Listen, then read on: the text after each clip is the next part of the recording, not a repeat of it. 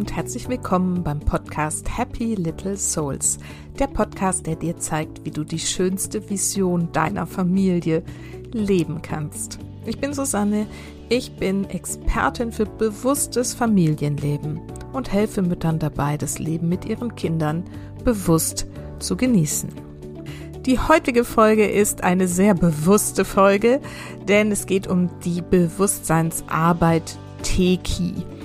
Falls du mir schon länger folgst, weißt du vielleicht, dass ich selber schon seit ungefähr zwei Jahren damit arbeite, mit mir selbst arbeite, aber auch viel in den Coachings damit arbeite und wirklich unfassbar schöne, wundervolle, berührende und zum Teil erstaunliche Erfahrungen damit gemacht habe. Und deswegen habe ich jetzt endlich nach all der Zeit mal Sandra Weber zum Gespräch eingeladen. Sie ist nämlich die Entwicklerin von Teki wobei sie selber dazu noch eine etwas andere hm, Meinung hat, wie Teki zu ihr gekommen ist. Ja, deswegen geht es in dieser Folge natürlich ganz viel um Teki und um diese spirituelle Sicht auf das Leben, was wir dann mit den Methoden, mit dem Werkzeugkoffer, den uns Teki an die Hand gibt, ähm, wie wir damit arbeiten können und wie wir eben dadurch von unserem aktuellen Leben, in dem es vielleicht äh, immer wieder die gleichen Themen, Konflikte, Blockaden, was auch immer gibt, gesundheitliche Themen und wie wir da mit Teki eben hingehen können, um das zu verändern, was da möglich ist, wenn wir uns an diese natürliche, uns allen gegebene Kraft wieder erinnern. Und ich finde, es ist ein wahnsinnig wertvolles Gespräch geworden und ich bin Sandra sehr, sehr dankbar, dass sie sich so viel Zeit genommen hat. Und ich wünsche dir jetzt ganz viele großartige Erkenntnisse. Es sind ganz viele tolle Botschaften in dem Gespräch auch enthalten. Und ich wünsche dir einfach, dass du einen Zugang wieder findest zu deiner Schöpferkraft, die Teki eigentlich ist, und ähm, dass du dich inspiriert fühlst, dich ja auf die Suche nach genau dieser Kraft wieder zu machen. Und daher jetzt ganz viel Freude mit diesem Gespräch mit Sandra Weber.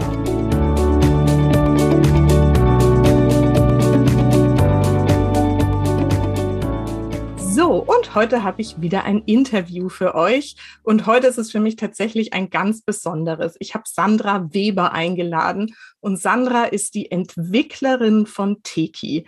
Und wer mich und meine Arbeit schon ein bisschen verfolgt und den Podcast ein bisschen verfolgt, weiß, dass ich mit dieser, ja, ich bin gespannt, wie Sandra es nennt, Bewusstseinsmethode, Energiearbeit wirklich jetzt selber auch schon seit zwei Jahren arbeite. Und jetzt mit Sandra da mal reinzugehen, wie die Geschichte von Teki ist, wie sie es versteht, warum sie es entwickelt hat, was es ist und was es kann, darauf freue ich mich unglaublich.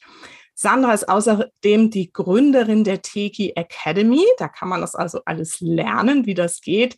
Sie ist natürlich Bewusstseinstrainerin, außerdem auch Autorin, hat also auch Bücher geschrieben über Teki und eine Podcast-Kollegin ist sie auch noch. Also, sie hat viel zum Thema Teki zu sagen und wir steigen jetzt einfach ein. Sandra, ich freue mich total, dass du dir heute die Zeit nimmst, uns zu erzählen, was Teki ist und wie es Müttern im Familienalltag helfen kann. Und so gerne bin ich da, Susanne. Wirklich vielen, vielen Dank für die Einladung. Und ich freue mich ganz besonders auch auf dieses Gespräch, eben weil du selbst schon Teki machst und dadurch natürlich dieses Gespräch auch nochmal, ja, viel mehr in die Tiefe gehen kann und von dir auch abgerundet werden kann. Das ist wirklich schön. Also in erster Linie möchte ich gleich mal sagen, ich werde natürlich immer mit all dem beruflichen in Anführungszeichen vorgestellt mit all den Titeln, die man da so ähm, sich aneignet. Und in erster Linie bin ich aber einfach Mensch. Ja, ich mhm. bin inkarniertes äh, Energiewesen, das hier als Mensch seine Erfahrungen macht, genauso wie wir alle. Und ich bin auch Mutter von zwei Kindern mhm. und habe auch einen relativ normalen Alltag, trotz all der Spiritualität. Ähm, helfen einem die Kinder doch auch sehr nah bei der Erde zu bleiben und ähm, ja, Dinge natürlich immer, sicher sehe ich manche Dinge mit, mit diesem Hintergrund auch bei den Kindern, aber ich bemühe mich auch sehr oft von den Kindern zu lernen und in die Welt der Kinder einzutauchen und nicht zu glauben, dass ich es besser weiß als die Kinder. Und das finde ich schon mal ganz wichtig, wenn wir in dieses Gespräch jetzt einsteigen, mhm. ähm, bei all den Titeln, ich bin Mutter, ich bin Mensch und ich lerne auch noch. Super, ja. ja. Vielen, vielen Dank. Das wollte ich jetzt nämlich auch sozusagen gleich am Anfang nochmal ergänzen. Ähm, genau, du bist Mutter. Verrätst du uns, wie alt deine Kinder sind? Ja, die sind sieben und elf. Ach ja, das ist ja so ähnlich wie meine äh, Jungs-Altersgruppe. Ja, mhm. toll. Genau. Und ähm, da hast du auch schon ein bisschen was ähm, erzählt zu meiner normalerweise immer die Eingangsfrage. Die ist nämlich einfach, erzähl mal ein bisschen was über dich. Wer bist du und was machst du heute ganz genau? Jetzt wissen wir schon, du bist Mutter und Mensch. Und ähm, ja, aber vielleicht magst du einfach noch ein paar Worte ergänzen. Hm, ja, du hast ja nach der Entstehungsgeschichte auch gefragt, wie bin ich zu Teki ja. gekommen? Ähm, bei mir war es einfach so, ich war als Kind schon sehr, ähm, ich sag mal, speziell wahrnehmend. Ähm, also ich hatte diese synästhetische Wahrnehmung, das heißt, du hörst einen Ton und du fühlst ihn auch oder du siehst Zahlen in einer Form, in Farben, in Kombinationen und rechnest dann auch auf eine andere Art und Weise. Also ich habe so ein paar Dinge mitgebracht, die aber die Erwachsenen um mich herum gar nicht verstanden haben. Also da war niemand dabei, der sich jetzt irgendwie mit sowas beschäftigt hätte und hätte sagen können, was das ist. Ich weiß das alles erst rückblickend, was ich mhm. da eigentlich alles hatte, was dann gar nicht gefördert wurde.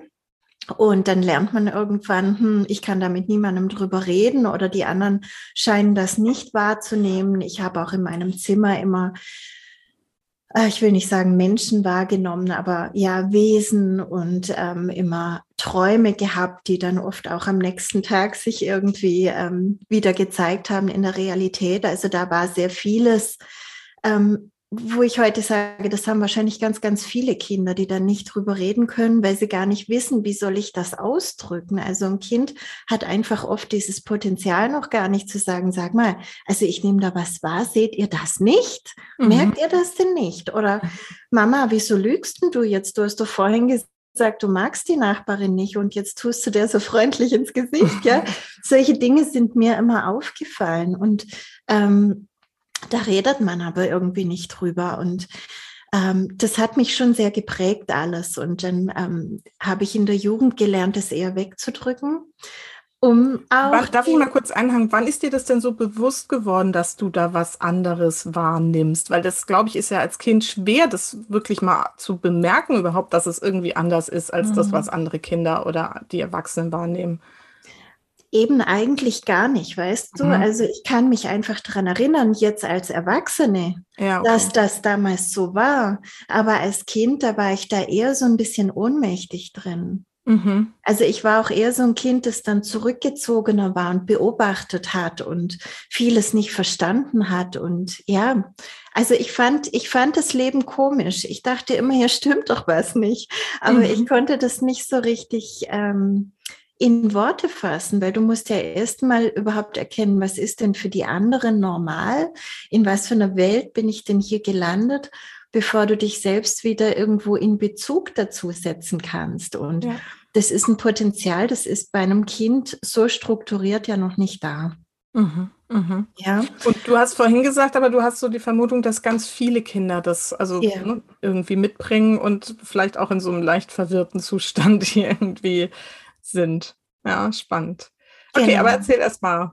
Auf unterschiedlichste Art und Weise, ja. ja. Also mein Kleiner, der hat zum Beispiel die ersten zwei Lebensjahre, also da konnte der gerade so reden. Da hat er immer wieder so Geschichten erzählt von wegen, ähm, als ich noch groß war. Ja.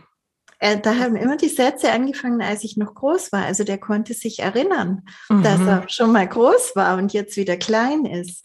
Weil wir ja, ja, aus höherer Sicht sind äh, Inkarnationen oder ist Reinkarnation einfach nur wie für uns ein Kleid wechseln. Ja, wir mhm. sterben nicht äh, und werden auch nicht in dem Sinn wieder geboren, sondern wir, wir wechseln nur das Kleid, mhm. wenn man es so sieht, ja. Mhm. Und ähm, ja, also ich habe dann in der Jugend im Prinzip ähm, erstmal alles weggeschoben und habe ganz normal diese 3D-Welt auch gelebt, mit allem drum und dran. Das war auch wichtig, rückblickend, weil ich einfach heute viel besser Dinge verstehen kann, erkennen kann und Menschen dann auch helfen kann, weil ich eben nicht irgendwie von irgendeiner spirituellen Warte raus philosophiere, sondern ich kann da hingehen und sagen, ich kenne das ich war da auch mal und ich weiß, wie du da rauskommst, weil ich bin den Weg auch gegangen. Mhm. Und das finde ich sehr wichtig, ja, dass mhm. wir nicht von irgendwas reden, das wir noch gar nie erlebt haben, sondern dass wir auch eine gewisse menschliche Kompetenz mitbringen, wenn wir mit anderen arbeiten. Was hast du da so gemacht als äh, Mensch in der 3D-Welt, so jetzt rückblickend? Also naja, alles. Also was du so erfahren kannst, weißt du, die Erfahrungen mit, wie fühlt sich das an, wenn ich lüge, wenn ich auf jemanden neidisch bin, wenn ich jemanden ausbote, obwohl er es gar nicht verdient hat, wenn ich ausgegrenzt werde, mhm. Liebeskummer, Partys. Okay. Bewusstseinsverändernde Dinge, alles Mögliche. Ja, also ich bin da so in ein paar Jahren durch ganz vieles durchgegangen, worauf ich auch nicht immer stolz war. Im Nachhinein sehe ich das aber alles als ganz wichtige Erfahrungen an und habe natürlich schon längst vor vielen, vielen Jahren mit allem Reine gemacht und Frieden gemacht und das ist gut und das ist auch eine wichtige Botschaft. Egal, was du gemacht hast, auch vielleicht als als Mutter oder was du erlebt hast, erfahren hast oder versäumt hast zu tun, weil du es nicht besser wusstest, du kannst alles auch im Nachhinein ähm, noch richtig machen. Du mhm. kannst es auch jetzt noch den Film neu drehen, auch wenn es schon viele Jahre her ist. Und mhm. dann ist es in unserem Energiesystem und auch wenn es jetzt zum Beispiel um unsere Kinder geht, im Energiesystem der Kinder, ähm, bereinigt und so angelegt, als wäre es perfekt gelaufen. Und es ist ein unglaubliches Geschenk auch der heutigen Zeit, dass ja. wir so etwas tun können. Dass wir diesen Zugang gefunden haben. Und da sind wir ja jetzt schon auf dem Weg zu Teki. Ja, genau. genau. Erzähl mal, wie es da so für dich weitergegangen ist. Ja, also ich habe ja auch ein Buch geschrieben, 2014, das erste. Ähm, da geht es um Teki, da steht die ganze Geschichte drin. Mhm. Ähm, die ich jetzt in Kurzform erzähle, im Prinzip kamen dann einfach immer mehr Probleme in Anführungszeichen dazu. Ich nenne sie lieber Herausforderungen. Mhm ähm, Beziehungsprobleme, eine Hashimoto, also eine angeblich unheilbare Erkrankung der Schilddrüse und viele andere Dinge. Ich habe das Leben einfach immer weniger verstanden und dann habe ich mich den spirituellen Dingen zugewendet. Ja, mhm. ich habe mhm. immer mehr Bücher gelesen, habe immer schon viel gelesen, aber da habe ich angefangen, wirklich diese Selbsthilfebücher, diese spirituellen Bücher zu lesen, mich mit den Weltreligionen, mit Symptomatiken, mit allem Möglichen zu beschäftigen. Also mein Interessengebiet war sehr groß, mhm. weil ich mhm. irgendwie wusste, das gehört alles zusammen. Wenn ich ein Buch über äh, Psychosomatik lese, dann ist das gar nicht so weit weg von einem religiösen Buch. Ja. Es gehört alles zusammen, das sind alles wir. Und so habe ich Dinge verstanden, zusammengesetzt und mich auch wieder erinnert, wie ich als Kind wahrgenommen habe. Also wie das alles manchmal so mir zufliegt und sich dann zusammenbaut zu einer Erkenntnis. Und ähm, so habe ich sehr viel einfach an mir selbst gearbeitet. Ich habe auch das eine oder andere Seminar gemacht, aber am meisten habe ich gelernt über Learning by Doing. Also ich okay. habe einfach an mir selbst angewendet, ähm, hartnäckig bis verzweifelt, äh, was jetzt äh, irgendwie funktionieren soll. Und so merkst du natürlich, was funktioniert und was nicht und wo mhm. Braucht's noch was und wie stellst du dich besser ein und so weiter. Und irgendwann sind die Menschen zu mir gekommen zum Behandeln und ich hatte diese durchschlagenden Erfolge, also teilweise unglaubliche Erfolge, dass Beine, die hätten amputiert werden müssen, nach fünf Behandlungen wieder durchblutet waren bei einer Diabetikerin und Frauen schwanger geworden sind, die ähm, vorher jahrelang blockiert waren und lauter solche Sachen. Und dann kam natürlich der Ruf, Sandra, was, was, was machst du da? Wir wollen das lernen. Wie heißt das? Wo kann man das lernen? Und ich habe gesagt, ja, das, das macht nur ich. Das hat keinen Namen. Das ist meins. Und dann ähm, wurde dieser Ruf immer größer und dann habe ich mich mit der Quelle verbunden und habe gesagt, also Quelle, wenn das jetzt mein Weg sein soll, wenn ich das machen soll, also wirklich ist ja ein Riesending, ja. Du musst ein umfangreiches Seminarkonzept erarbeiten. Du musst da wirklich was aus dem Nichts auf die Beine stellen mit einem Namen, mit allem drum und dran. Und habe ich gesagt, dann will ich jetzt ein klares Zeichen und dann brauche ich jetzt auch einen Namen. Mhm. Und dann kam Teki in Großbuchstaben vor mir. Und ähm, ja, ich habe es so interpretiert, die Mischung aus Theta-Zustand und Ki, die Lebensenergie, die wir ja wieder zum Fließen bringen, die mhm. Schwingungserhöhung auch. Und auch the key, der Schlüssel, was es für mich auch immer war. Es war für mich wirklich der Schlüssel zu mir selbst und zu einem befreiten, gesunden Leben. Ich bin ja mhm. selbst dann gesund geworden. Ich habe meine Hashimoto geheilt. Ich habe eine super glückliche Beziehung jetzt seit 15 Jahren schon, wo ich noch keinen einzigen Tag unglücklich war. Ähm, sowas hätte ich mir früher nicht träumen lassen. Ja. Und deswegen, ja, bin ich sehr glücklich, dass die Menschen mir damals Druck gemacht haben, denn so ist Teki entstanden. Wobei ich inzwischen sage, und das habe ich auch in meinem zweiten Buch Involution dann verarbeitet, das 2021 rausgekommen ist, dass ich es eigentlich wiederentdeckt habe. Also ich habe es nicht entwickelt, sondern je mehr ich dann wirklich auch an mir selbst gearbeitet habe, umso mehr hatte ich auch Rückblicke in andere Inkarnationen, habe wahrgenommen, wie wir damals schon gearbeitet haben in Atlantis, im alten Ägypten und so weiter. Und das war im Prinzip Teki. Also mhm. Teki ist, du hast vorhin auch gesagt, sollen wir es Methode nennen oder wie nennen wir es eigentlich?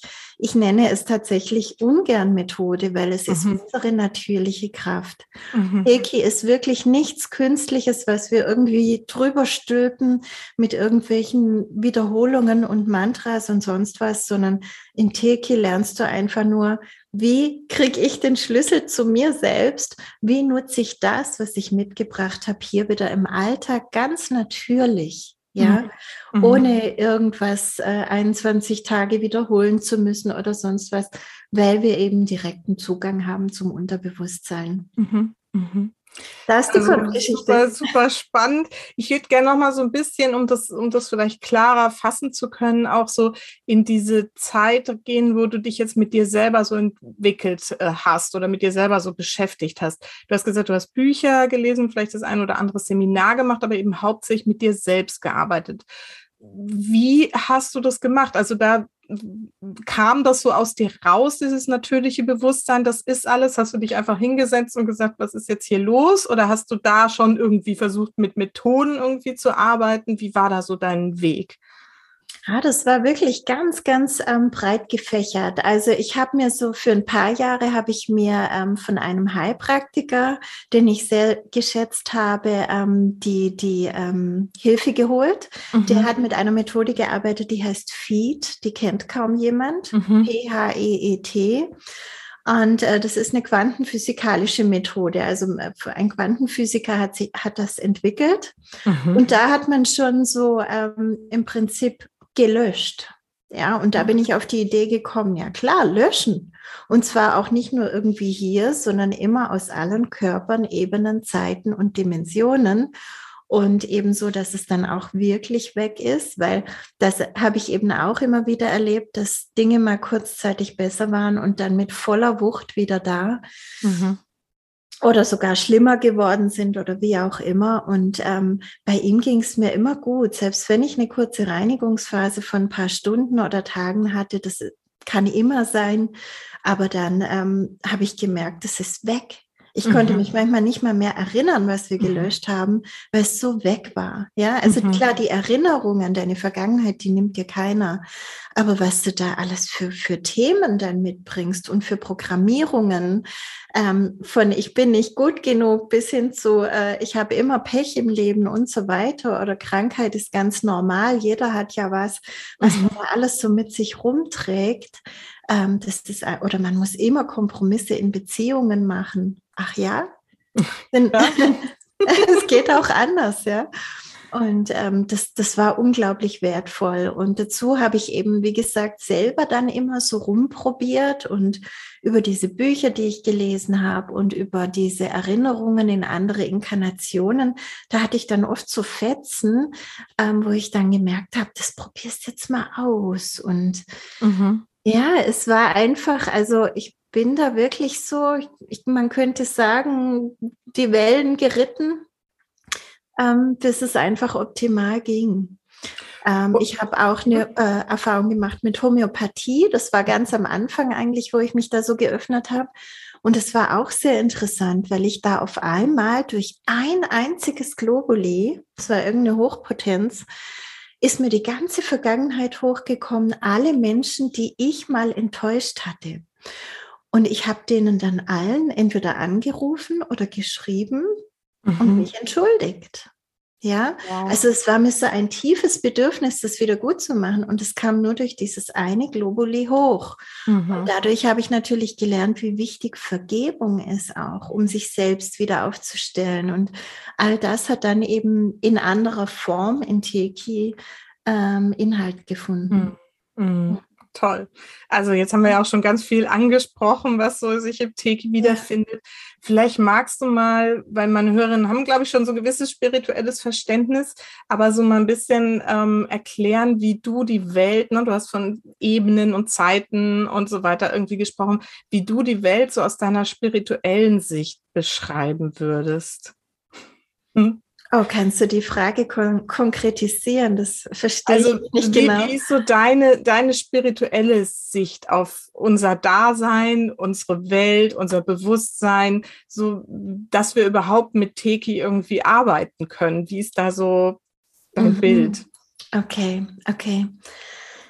Ich nehme das so wahr, dass wir einst irgendwann alle aus der Quelle gekommen sind. Wir sind alle göttliches Bewusstsein, Licht, das sich immer mehr verdichtet hat. Mhm.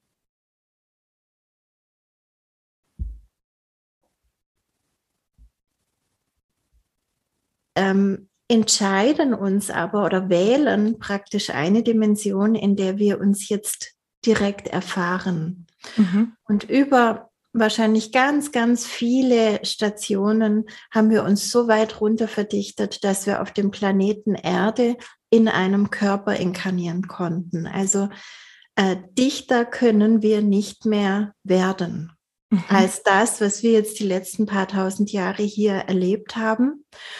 Und äh, ist es einfach so, also manchmal hört sich das ja auch an wie so eine Strafe, jetzt bist du da im Karma und da kommst du nicht mehr raus und du musst so lange inkarnieren, bis du wieder in Ordnung bist. Mhm. Ähm, das ist auch ein Konzept, das ich so nicht unterschreibe. Für mich ist es einfach so, wir wir wollten spielen. Ja, das ist wie wenn so ein Kind auch sagt, Mensch, das ganze Haus kenne ich noch.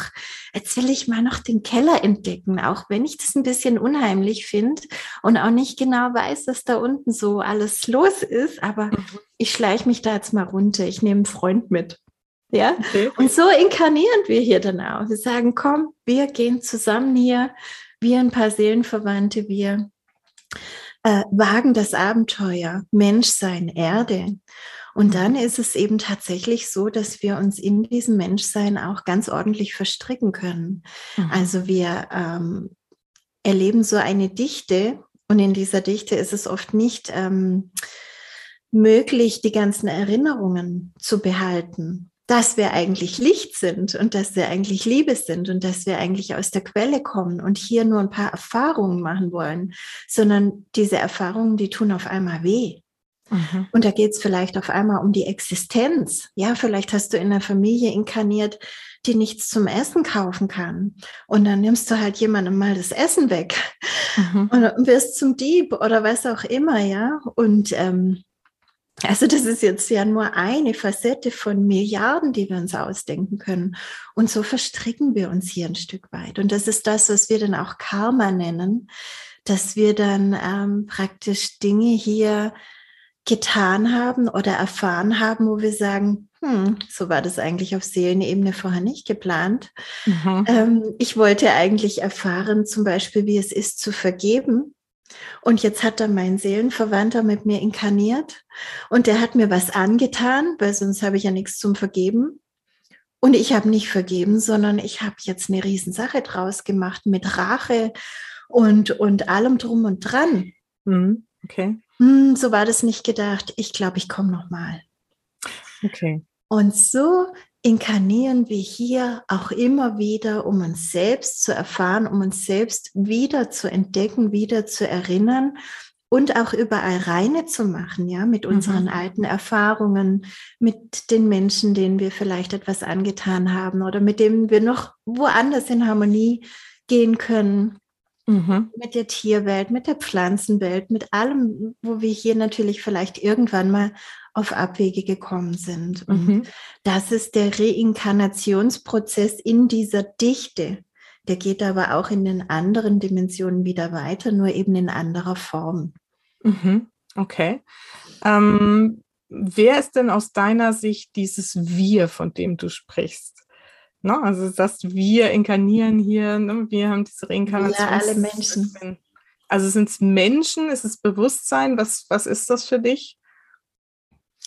Also göttliches Bewusstsein inkarniert sich im Menschen. Als Mensch. Ja. Und mhm. bedient dann aber unterschiedliche Schwingungsebenen. Also es gibt natürlich Menschen, die sind von Anfang an so in der Liebe und das siehst du ja oft schon bei den Kindern, ja. Die mhm. einen, die verschenken alles und, und strahlen immer und sind einfach nur die reine Liebe und die anderen, die hauen den anderen schon die Schaufel über dem Kopf und gucken, dass sie zu ihrem Recht kommen. Und da merkt man einfach nur, beide sind göttliches Bewusstsein.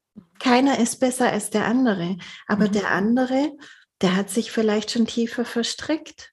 Okay. Vielleicht durch andere Inkarnationen oder auch durch die Ahnenlinie, durch die Erziehung. Also Erziehung ist auch so ein Unwort, ja, mhm. durch die Begleitung der Eltern und auch andere Blockaden, die da gleich schon mit, mit Zeugung, Schwangerschaft, Geburt und so weiter einfach kommen können. Ja. So geht das dann im Leben eben auch weiter, wenn man da nichts macht. Mhm, genau. Und was kann man tun? Teki. Jetzt erklär doch mal, wie du es beschreibst, was Teki eigentlich ist. Also du hast ja vorhin schon gesagt, das ist so ne, eigentlich unsere natürliche, ursprünglichste Kraft. Energie, Zugang zum göttlichen Selbst.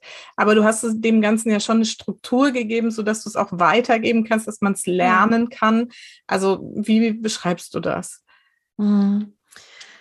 Also grundsätzlich bringen wir alles mit, wie gesagt, als Bewusstsein, das hier als Mensch inkarniert ist. Wir sind mhm. alle Schöpferwesen. Wir haben alle diese göttliche Schöpferkraft in uns. Und das tun wir ja mit Worten, mit, mit ähm, unseren Visionen, mit Bildern, mit allem, ja, dass wir immer wieder auch unsere Realität erschaffen. Und Kinder sind Meister der Manifestation. Mhm. Sie sind auch Meister der Gefühle, ja. Also wenn du ein Kind anschaust, ähm, wenn es traurig ist, dann gibt es nichts als diese Traurigkeit in dem Moment. Ja, das wird voll ausgelebt. Die Tränen fließen übers Gesicht. Es wird geschrien und also der sterbende Schwan, ja. Und dann ist es durchlebt und es lacht wieder und ist schon wieder total irgendwo im Spiel. Die Tränen sind noch nicht mal getrocknet, aber das nächste Gefühl ist schon wieder da. Das eine ist schon durchlebt. Mhm. Das verlernen wir in der, in, im Laufe der Zeit, mhm. weil wir lernen, konditioniert zu sein. Das geht nicht, das kannst du nicht in der Öffentlichkeit machen, das ist peinlich und so weiter. Und so passen wir uns immer mehr an. Und es mhm. gehört aber nicht alles zum Erwachsenwerden, sondern das tun wir auch als Erwachsene leider noch. Und dann nutzen wir unsere Schöpferkraft nicht mehr. Und Teki ist zum einen erstmal eine Methode, also im Teki 1 Seminar lernt man erstmal, wie verbinde ich mich wieder richtig mit der Quelle, mit der Erde, wie bin ich in meinem Herzen zentriert, wie nutze ich meine Schöpferkraft wieder richtig, was gehört da überhaupt dazu, um zu manifestieren. Ähm, das lernt man an einem halben Tag in Teki 1, also das ist wirklich schnell gelernt und mhm. wiederhergestellt. Und dann geht es natürlich darum, ja, was kann ich jetzt überhaupt machen? Worum geht es jetzt überhaupt? Weil bei Manifestieren denken natürlich die meisten erstmal daran, auch ah, irgendwelche Wünsche und Ziele zu manifestieren. Und ja, das lernt man auch schon in TK 1. Aber damit man überhaupt Zugang zu den wahren Herzenswünschen hat, ja. die auch in Abstimmung mit dem Seelenplan erst richtig ähm, funktionieren, ja, und ähm, auch versteht, was waren eigentlich Wünsche, das waren gar nicht meine, mhm. ähm, dürfen wir ein bisschen Vorarbeit leisten und uns von einigen Blockaden eben befreien, die da so im Laufe der Zeit aufgetreten sind.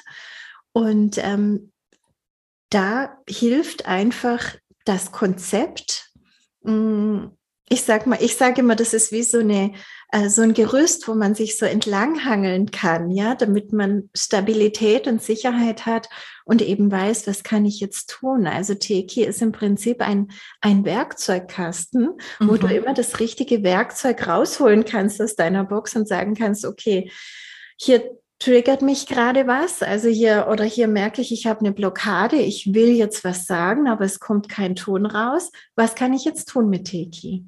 Mhm. Und dann hast du Werkzeuge. Dann hast du zum Beispiel das Werkzeug, ein Trauma zu transformieren, das dich jetzt blockiert. Und zwar eben nicht mit dieser schwierigen Traumatherapie, wo man nochmal alles erzählen muss und durchleiden muss. Nein, du drehst den Film neu, schnipp. Innerhalb weniger Sekunden kannst du selbst ein sehr, sehr tiefes Trauma transformieren. Und du kannst sogar Traumen transformieren, die du nicht mal selbst erlebt hast, sondern die aus deiner Ahnenlinie dich noch beeinflussen.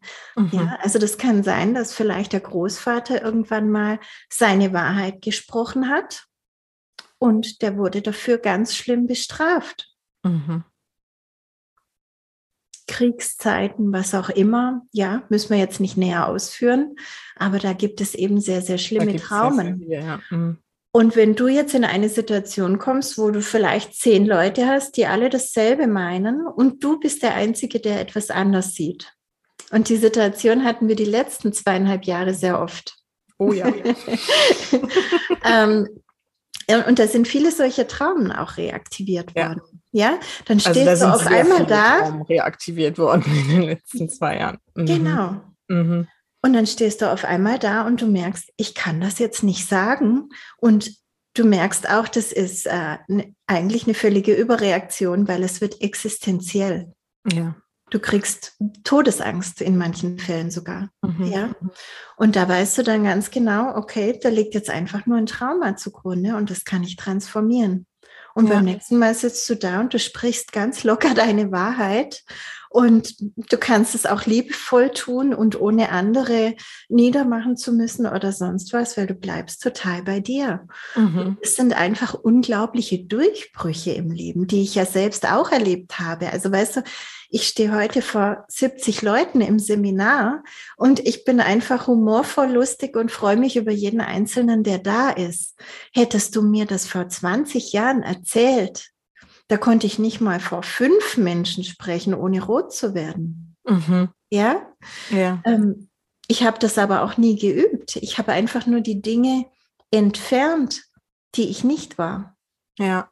Die Schichten. Genau, das ist ja auch dieses schöne Bild, was irgendwie ne, auf deinem Buch, jedenfalls früher irgendwie drauf war, oder auf den Seminarunterlagen von diesen Menschen, diesen vielen ähm, ne, Bandagen und, und ja. Verbänden und so und dieses End wickeln. Das finde ich eben auch so, das macht total Sinn zu sagen, nicht ja. entwickeln im Sinne von, ich werde irgendwas Besseres, Tolleres, sondern ich nehme die ganzen Schichten ab, die da mich irgendwie einengen und blockieren und irgendwie festhalten und fesseln ja richtig auch und leg die ab. Und ich finde gerade genau. dieses Wort, wie du sagst, dieses Löschen auch so schön. Mhm. Und ähm, was ich an der Arbeit so großartig finde, was mich selber immer noch wieder so verblüfft eigentlich auch ist, du hast gerade viel über die Traumen und so gesprochen. Jetzt fragt sich vielleicht die eine oder andere, die dir hier zuhört, so, hey, ja, aber woher weiß ich das denn, ne? wenn es ein Trauma vom Opa war oder wie auch immer dass man das dann einfach weiß, dass dieser Zugang so da ist zu diesen ganzen Informationen und dass man das entweder für sich selber oder eben mit Hilfe von, ne, wenn ich jetzt mit einer Klientin arbeite, dann sehe ich das halt und kann sagen hier hm, hm, hm.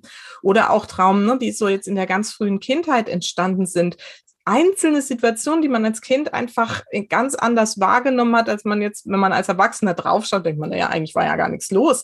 Aber als Kind war es halt ein Riesendrama, hat diese Wunde, diese Blockade, was auch immer hinterlassen. Und da sich dann wieder dran erinnern zu können und das dann zu löschen, zu loszulassen, ähm, das ist echt immer wieder faszinierend.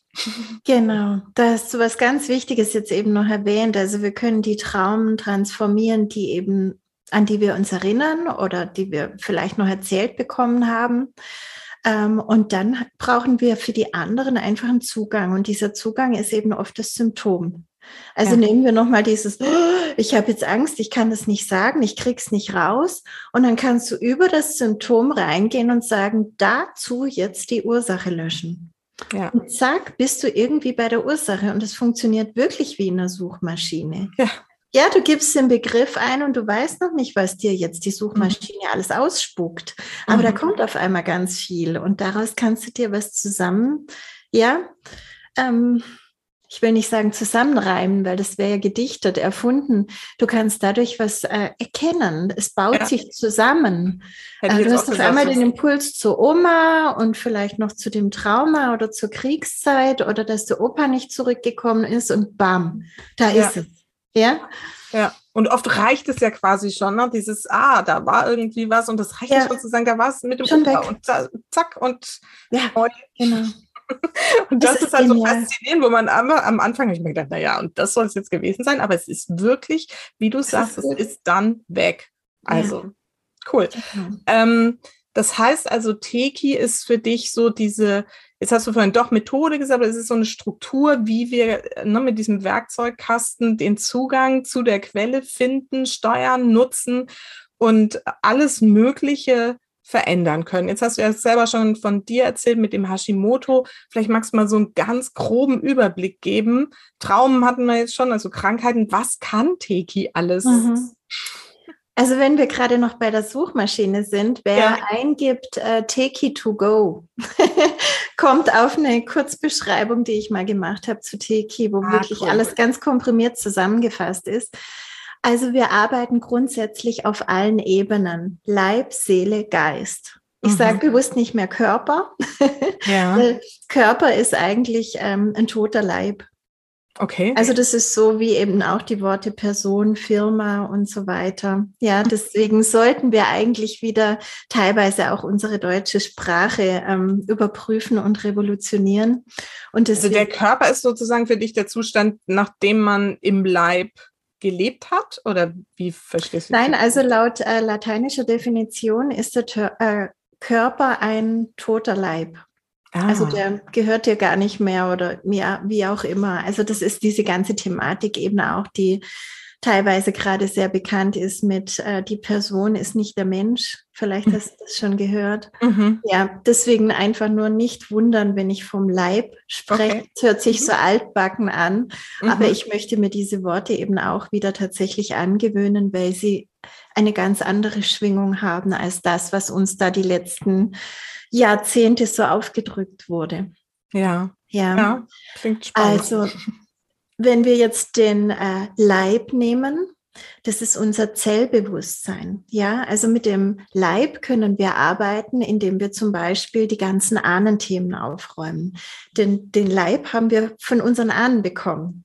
Ja, das, das Seelische kommt da rein, da kommen wir nachher dazu. Aber der Leib, der ist durch Fortpflanzung unserer Eltern, Großeltern und so weiter bewohnen wir denn jetzt? Und da sind praktisch die ganzen Informationen, auch Traumen, aber auch Gaben, Fähigkeiten, Talente und so weiter unserer Vorfahren drin. Mhm. Das schlummert alles in unserem Zellbewusstsein.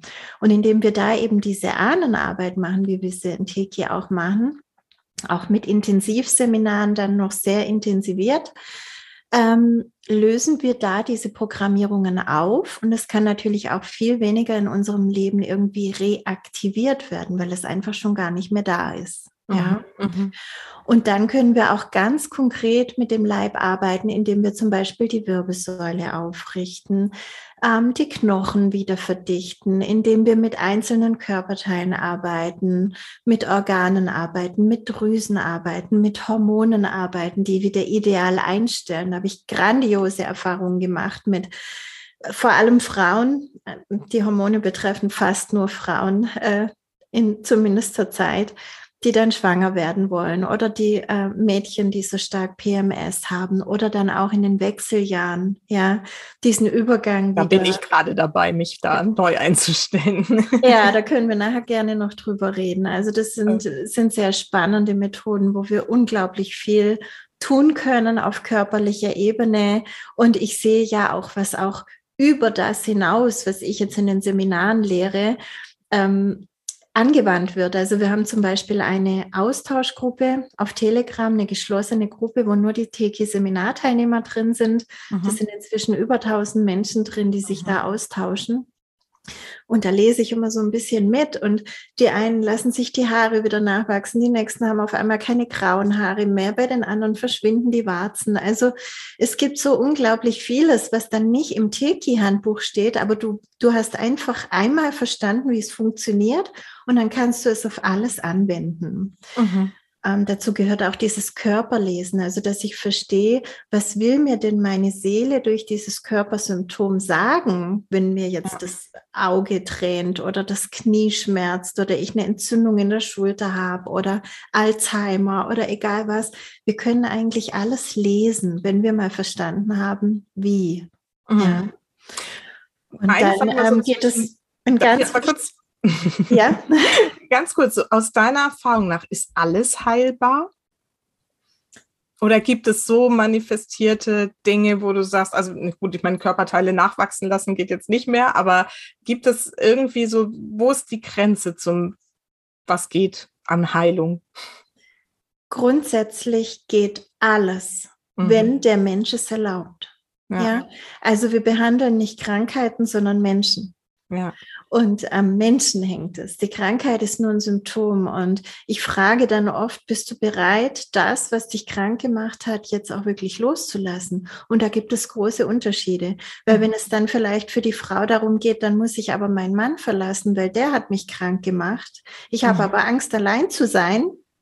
Dann bleibt sie vielleicht lieber krank und geht den Weg bis zum Ende Mhm. Als dass sie ins kalte Wasser springt und irgendwie die Erfahrung macht, ich, ich schaffe das selber, ich schaffe das auch allein und ich kann auch wieder jemanden kennenlernen. Mhm. Oder der Manager, der seinen Job jetzt aufgeben soll oder was auch immer. Oder ja, manchmal geht es auch schon ganz simpel um Ernährungsumstellung, die dann einfach, ähm, ja, manche Menschen schaffen das irgendwie nicht. Ja, ja, ja. und ähm, darum geht es. Es geht nicht darum, ähm, wir können für niemanden zaubern, wenn er anders wählt. Ja. Aber wenn jemand wählt, wirklich gesund sein zu wollen, beziehungsweise schwanger werden zu wollen oder äh, wieder Haare auf dem Kopf zu haben, was auch immer, dann ist alles möglich. Die Grenzen setzen immer wir selbst. Mhm. Ja. Genau. Und Teki kann halt vieles lösen, aber wenn man so in irgendeinem ne, Thema drin ist. So, du hast vorhin gesagt, so diese Verstrickungen, ne? das ist auch dieses Bild, ja. wenn man so verstrickt ist, dass man da halt durch soll noch oder will, ja. diese Erfahrung noch mitnehmen darf in diesem Leben, dann bleibt es eben dabei. Ne? Ja. Mhm. Genau. Okay. Also zu dem Leiblichen vielleicht mhm. nochmal, was ich ganz wichtig finde, ist, dass wir dann auch so Aufstiegshelfer aktivieren können, wie zum Beispiel die Zirbeldrüse. Mhm. Ist ja seit ein paar mhm. Jahren in aller Munde. Wir aktivieren die schon seit 2009, glaube ich. Ja. ja, also schon sehr, sehr lange ist mir das klar, dass das ein ganz, eine ganz wichtige Sende- und Empfangsstation ist, mhm. die da mhm. verkalkt und zu ist bei den meisten Menschen und die wir jetzt ganz stark brauchen in diesem Aufstiegsprozess auch. Mhm. Wir aktivieren wieder die gesamte DNS bei den meisten diese zwölf Stränge. Und äh, das sind einfach ähm, Übungen, die sind unglaublich schnell. Ja, also du hast da in, in wenigen Minuten deine DNS und Zirbeldrüse aktiviert und dann öffnen sich wieder völlig neue Welten, weil du natürlich dadurch deine Schwingung auch unglaublich erhöhst. Mhm. So, das ja. war jetzt der leibliche Teil. Und dann gibt es ja noch Seele und Geist. Seele, da geht es viel um die Seelenbiografie, um die Seelenkraft, also alles aufzuräumen, was ich an Blockierendem mitgebracht habe, aus anderen Inkarnationen auch. Und aber auch alles reinzuholen in diese Inkarnation, was ich mir ja woanders schon erarbeitet habe was mhm. eigentlich schon zur Verfügung steht als Potenzial. Aber mhm. ich bin vielleicht bisher nicht rangekommen, ja, weil ich da eben noch blockiert war und Solche Dinge sind eben da ganz wichtig, auch dass die Verbindung Leib, Seele, Geist wieder richtig funktioniert, dass es alles wieder zusammenwirkt und Oh ja, es gibt so viel zu sagen zu Teke. Das ist natürlich auch ein Riesenprogramm, das über die Jahre da entstanden ist. Mhm, mhm. Aber vielleicht gibt es schon diesen Überblick, den du dir gewünscht hast, dass wirklich für, für ähm, alles ein Werkzeug da ist, für alles. Und das ist auch das, was ich eigentlich mit am wichtigsten finde und was uns auch am meisten rückgemeldet wird nach den Seminaren. Es ist vielleicht nicht gleich von heute auf morgen alles gut, aber man hat jetzt das Werkzeug und man kann jetzt den Dingen begegnen, denen man vorher hilflos gegenübergestanden ist. Ähm, man ist nicht nie mehr Opfer. Ja. Man ja, ist genau. jetzt Schöpfer. Ja. Auch wenn man noch was zu tun hat. Ja. ja. Aber das ja. ist ja auch gar nicht schlimm.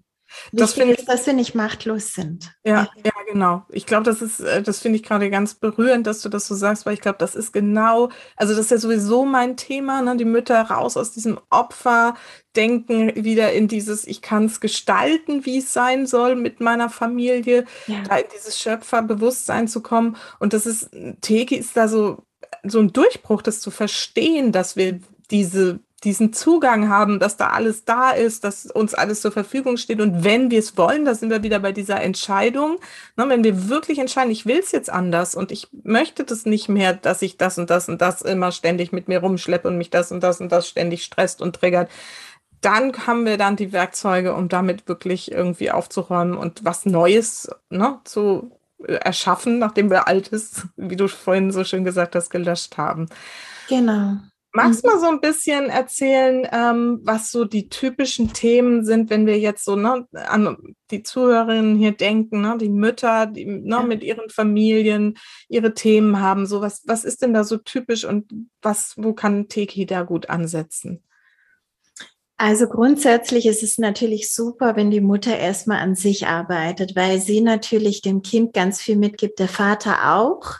Aber gerade in den ersten sieben Lebensjahren und auch schon vorher in der Schwangerschaft und mit der Geburt ist die Mutter da schon einflussreicher. Ja. Mhm. Und ähm, das ist einfach grandios, wenn die Mutter erstmal bei sich selbst aufräumt, weil sie dann auch mit einem viel klareren Blick draufblicken kann, weil sie auch wegkommt von dem, was viele Menschen eben heutzutage noch haben, naja, das Kind ist eben unmöglich oder das ist mein, mein Mann oder der Vater des Kindes oder mein Ex, äh, den ich da durchs Kind sprechen höre und deswegen will ich das jetzt gar nicht. Ja, mhm. also da sind viele Widerstände und Ablehnungen eben auch drin. Und wenn wir erstmal verstehen, dass eigentlich alles erstmal ein Spiegel unseres Inneren ist, auch die Menschen und Verhaltensweisen, die wir sozusagen einladen. Also ich sage mal, wir sind wie ein Riesenprojektor, der alles, was wir sind, bewusst und unbewusst, auf die Leinwand unseres Lebens strahlt. Und auf dieser Leinwand des Lebens, da gibt es dann sozusagen die Schauspieler und das sind natürlich oft die Ängsten, also auch die, die Kinder, der Partner, die Eltern, ähm, da zeigt sich das dann. Damit wir sehen, was wir in uns haben, machen wir es vor uns sozusagen sichtbar. Also das ist eigentlich eine ganz tolle Sache, wenn wir das mal verstehen. Und dann verstehen wir auch, ich kann nur am Projektor was machen. Ich würde ja auch nicht im Kino vorgehen und an der Leinwand rumkratzen und versuchen, das Bild zu ändern. Ja, da ist mir auch klar, der Bild, der Film läuft eigentlich woanders. Der wird da nur hinprojiziert. Und wenn wir das mal grundsätzlich verstanden haben, und da führt Teki auch tatsächlich tatsächlich hin, ähm, dass wir lernen, wie, wie beobachte ich mich selbst, wie erkenne ich diese Spiegel, was sagt mir das, wenn mein Kind immer so und so ist. Wenn mhm. wir da erstmal bei uns aufräumen, dann können wir auch dem Kind noch viel besser helfen. Ja, und also nicht nur das, so meiner Erfahrung nach ist es ja so, wenn wir bei uns aufräumen, verändert sich das Kind ja automatisch ja. mit, weil es nicht mehr spiegeln muss. Es hat genau. ja gar genau. nichts mehr, was es mir spiegeln muss, wenn ich es bei mir gelöscht habe. Und das ist, genau. das ist ja die faszinierende Variante, wenn wir das mal begreifen, dass ja. es viel einfacher ist, an uns selbst und unseren Themen zu arbeiten, statt die Kinder irgendwie von A nach B zu schleppen und zu diagnostizieren und sowas weiß ich was zu machen, so, ne? Ganz, ganz wichtig, was du da sagst. Ja, also damit äh, äh ändert sich schon ganz vieles von ganz alleine, mhm. weil das Kind gar nicht mehr in diesem Druckfeld, in diesem Spannungsfeld äh, aufwächst und nicht mehr ständig Schauspieler auf unserer Leinwand ist, ja. Mhm. Und wir natürlich auch entspannter werden, weil wir auch nicht mehr so viele äh, Knöpfchen haben, die gedrückt werden können. Mhm. Also man merkt dann auch auf einmal, okay, ich bin so entspannt, das hätte mich früher aufgeregt. Ja. Jetzt, jetzt regt es mich gar nicht auf, ja. Und das, äh, das sind natürlich viele erlösende Faktoren. Und dann aber, wenn wir wirklich frei genug sind, auch zu sehen, okay, also das ist was, das bringt wirklich das Kind mit. Das mhm. projiziere ich nicht und da bin ich auch nicht in einem Widerstand, sondern das ist wirklich was, was das Kind mitbringt. Mhm. Dann kannst du natürlich auch gucken, wie kann ich da ein Trauma transformieren? Und mhm. dieses Trauma ist vielleicht auch mitgebracht, es ist vielleicht auch aus der Ahnenlinie oder aus der Seelenbiografie. Ganz, ganz oft ist es aber auch so, dass einfach noch die Schwangerschaft und Geburt mhm. ähm, nachverarbeitet wird. Also ähm, ich habe schon ganz oft diese Schreibabys auch ähm, behandelt und die schreien meistens in der Zeit, wo der Geburtsvorgang schwierig war, heftig war. Ja? ja. Und wenn man dann die Schwangerschaftsharmonisierung macht, das heißt die ganze Zeit im Mutterleib und die Geburt harmonisiert und diesen Film neu dreht, dann kann da Ruhe sein. Mhm. Ja. Also nur eines von ganz vielen Beispielen, ja. Oder natürlich, wenn ich meinem Kind immer äh, das Gefühl gebe, das kannst du noch nicht alleine, vielleicht weil ich selbst ängstlich bin. Also ein Beispiel, es gibt diese Kinder in dem Alter, da ist mir das eben auch aufgefallen, weil ich bin so ein hilfsbereiter Mensch. Weißt du, wenn ich sehe, jemand braucht Hilfe, bin ich sofort zur Stelle und gucke, mhm. dass ich da irgendwie was mache. Und da ist mir aufgefallen, dass ich immer den Impuls habe, das Baby robbt jetzt irgendwie auf dem Bauch und will zu dem Stift kommen und der Stift liegt noch 20 Zentimeter weg und das stöhnt schon und ah, ah, und hat's total schwer. Und ich habe dann den Impuls, ich schieb dir den Stift näher hin. Ja, aber was mache ich denn damit unterbewusst? Ja, du sagst dem Baby natürlich, das schaffst du nicht. Genau, und ich nehme ihm das Erfolgserlebnis, ja. ja. Und da einfach wirklich auch mit sich selber zu arbeiten und zu gucken, warte mal, ich, ich, ich nehme dir das jetzt nicht. Ich bin zwar da für dich, wenn du mich wirklich brauchst, aber ich unterstütze auch deine Erfolge. Mhm. Mhm. Ja, ähm, das sind so, das ist wirklich Feintuning. Da muss man auch als, als Eltern wirklich bewusst sein, ja, bewusst auch mit sich sein und dem Kind sein. Aber so können wir eben die Kinder enorm unterstützen, ähm, ihren Erfolgsweg eben auch zu gehen, ja, der aus ja, ganz, ganz voll. vielen kleinen Situationen sich zusammensetzt, wo sie einfach Selbstwertgefühl, Selbstbewusstsein, Selbstliebe lernen ja, und Mut und alles, was dazugehört. Wenn die Mutter immer ängstlich ist und sagt, oh, pass auf, dass du nicht runterfällst, pass auf, dass du nicht nass wirst und so weiter, dann denkt sie natürlich super mit und ist äh, im 3D-Sinne eine gute Mutter. weil sie immer zur Stelle ist, aber im, im entwicklungstechnischen Sinn oder wenn wir jetzt aus 5D-Ebene blicken, ähm, blockiert sie das Kind in, seiner, in seinem ja. eigenen Wachstum. Ja, ganz wichtiges Thema, ne? diese vielen Ängste und Sorgen, ne, die man sich irgendwie bewusst macht. Ich meine, mein Podcast und meine Arbeit heißt nicht umsonst Bewusstsein mit Kindern, ne, dass man sich da seiner selbst bewusst wird.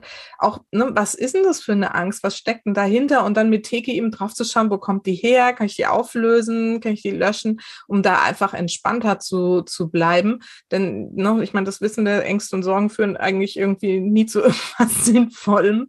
Und ähm, außer, dass wir uns eben mit uns selbst beschäftigen dürfen. Aber das eben als Anlass zu nehmen, dahin zu schauen und eben nicht zu overacten, wie du es gerade so schön beschrieben ja. hast, sondern da ähm, das auch als Spiegel letztendlich zu sehen, das finde ich auch so eine ganz wichtige Arbeit. Und also zu mir kommen immer wieder Mütter, die so krasse Sorgen und Ängste haben und da wirklich so eine schöne Erleichterung dann auch erfahren, wenn sie das loslassen können. Das ist echt mit einer der, der, der ja, finde ich, bei Müttern wichtigsten Arbeiten, die man da machen, machen darf. Total, ja, weil dann merkst du auch, dass das Kind sich entspannt, weil das ist ja mhm. immer ein Energiefeld, weißt du, es sind ja. ja nicht nur die Worte dann und Kinder bis zum siebten Lebensjahr sind ja vorrangig im Täterzustand. Das heißt, die werden natürlich auch programmiert über die genau. Worte, über die Ängste, über das oh, Pass auf und so mhm. weiter. Ja, das sind alles Programmierungen dann, die später immer wieder aufpoppen und man weiß gar nicht warum. Mhm. Ähm, aber es geht auch wirklich um diese, um diese ähm, tiefe Freiheit, die ein Kind eben eigentlich mitbringt. Und wenn man es einigermaßen frei lässt, hm, es gibt da so ein Buch von Osho, das Buch der Kinder. Er mhm. schreibt darin, lass das Kind für sieben Jahre in Ruhe.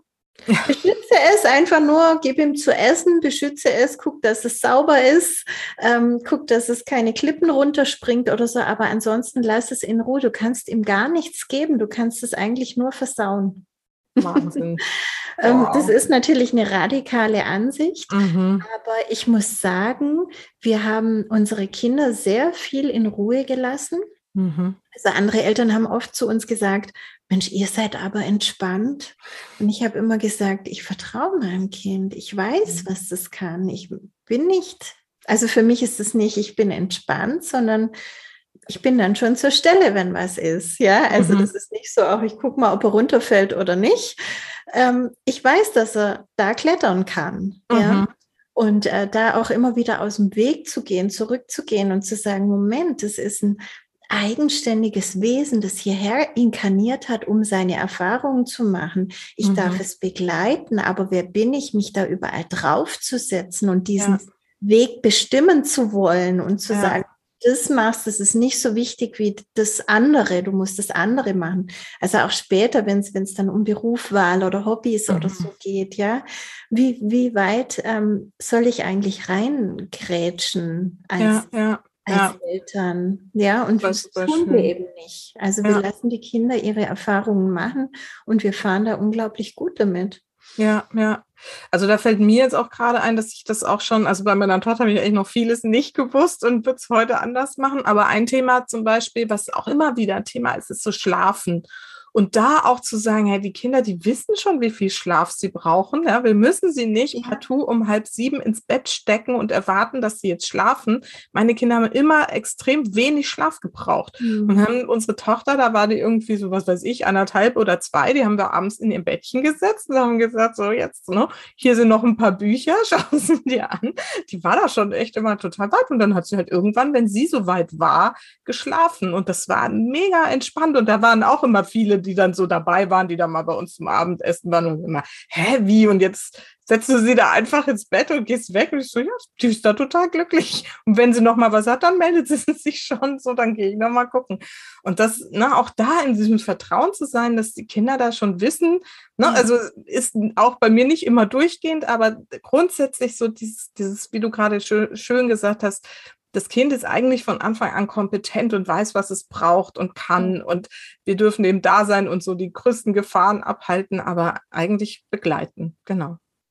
Ja, weißt du, ich finde, es würde schon unglaublich viel bringen, wenn die Menschen, also die Erwachsenen, sich mal überlegen würden, wenn ich mein Kind berate, lenke und leite, damit es in ähnliche Bahnen geht wie ich, oder unter ähnlichen Voraussetzungen seine Entscheidungen trifft, also Sicherheit, Geld, Ausbildung, Rente, keine Ahnung, dann wird es ja vielleicht auch ein ähnliches Leben führen wie ich. Und wie glücklich bin ich denn eigentlich genau? Wie gesund bin ich eigentlich genau? Ja, mhm. das wäre mal eine wirklich ehrliche, super Anfangsbestandaufnahme. Das ja? ist genau das, was ich mit meinen Klientinnen im Coaching mache, wo ich immer sage, ne, also welches Leben willst du leben als Vorbild quasi für dein Kind? Mhm. Ja? Wie glücklich willst du denn sein und wie viel, wie glücklich bist du denn jetzt? Ne? Und wie kann es vielleicht anders sein, damit du deinem Kind überhaupt die Chance gibst, zu erleben, was es heißt, ne, sich frei zu entfalten, glücklich zu sein, gesund zu sein, zufrieden zu sein. Ne, wenn wir das nicht vorleben, wie soll es das Kind denn lernen? Und das ist genau. doch das, was du dir eigentlich für dein Kind wünschst. Ja, Warum machst du das nicht selber für dich? Ja. So. Ja, genau. Das Ach, sind die toll. Vorlagen und wir glauben, wenn wir uns komplett aufopfern, zum Beispiel, ja, also manche denken ja auch anders, aber manche glauben, wenn ich mich jetzt komplett aufopfere und alles für mein Kind tue, dann ist es das Beste für das Kind. Mhm. Aber das Kind hat dann eigentlich auch gelernt, aha, so geht das. Sich mhm. immer aufopfern für andere. Mhm. Oder, oder ähm, vielleicht lernt es auch, mir wird alles in den Allerwertesten geschoben. Ich muss mich für gar nichts anstrengen. Ja. ja. ja. Ähm, es kommt nicht immer so an, wie man gerade selber glaubt. Und oft sind es eben die eigenen Begrenzungen. Und ja. ganz, ganz wichtig und wundervoll, dass ihr das so machen konntet, auch mit, mhm. Mit der Kleinen mit ins Bett, weil viele denken, ja, das geht jetzt nicht. Ich muss ja bei ihr sein, bis sie schläft oder sie, ist, sie fühlt sich dann vielleicht alleine gelassen. Mhm. Nein, die melden sich schon, wenn sie sich alleine fühlen und vielleicht genau. ja auch mal ihre Ruhe.